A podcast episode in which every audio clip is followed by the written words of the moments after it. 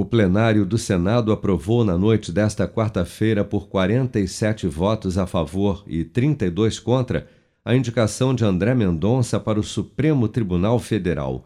O ex-ministro da Justiça e Segurança Pública e ex-advogado-geral da União foi indicado pelo presidente Bolsonaro para ocupar a vaga aberta na composição da corte após a aposentadoria do ministro Marco Aurélio Melo em julho deste ano.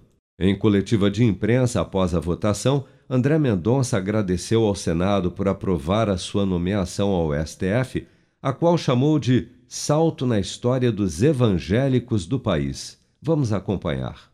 Queria agradecer a todos, todos os brasileiros que intercederam por mim, mas de modo especial, a primeira reação foi dar glórias a Deus por essa vitória é um passo para um homem, mas na história dos evangélicos do Brasil é um salto.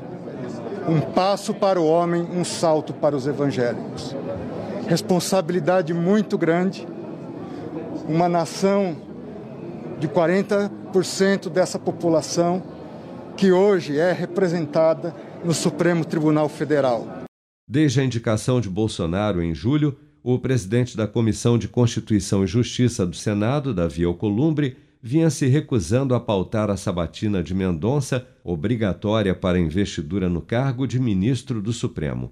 Mas apesar de ter sido duramente criticado pelos demais senadores da comissão e acusado de represália política contra Bolsonaro, Alcolumbre só concordou em realizar a sabatina nesta quarta-feira após o presidente do Senado, Rodrigo Pacheco, ter convocado um esforço concentrado dos senadores nesta semana para a sabatina de todos os nomes indicados a cargos em que a Constituição impõe o crivo dos senadores para nomeação e que estavam parados nas comissões nos últimos meses.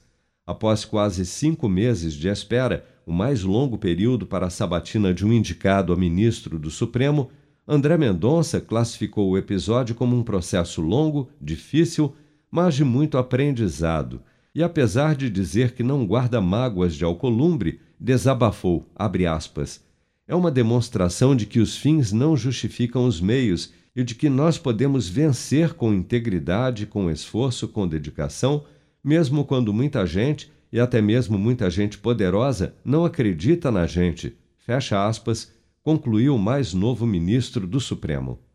Com produção de Bárbara Couto, de Brasília, Flávio Carpes.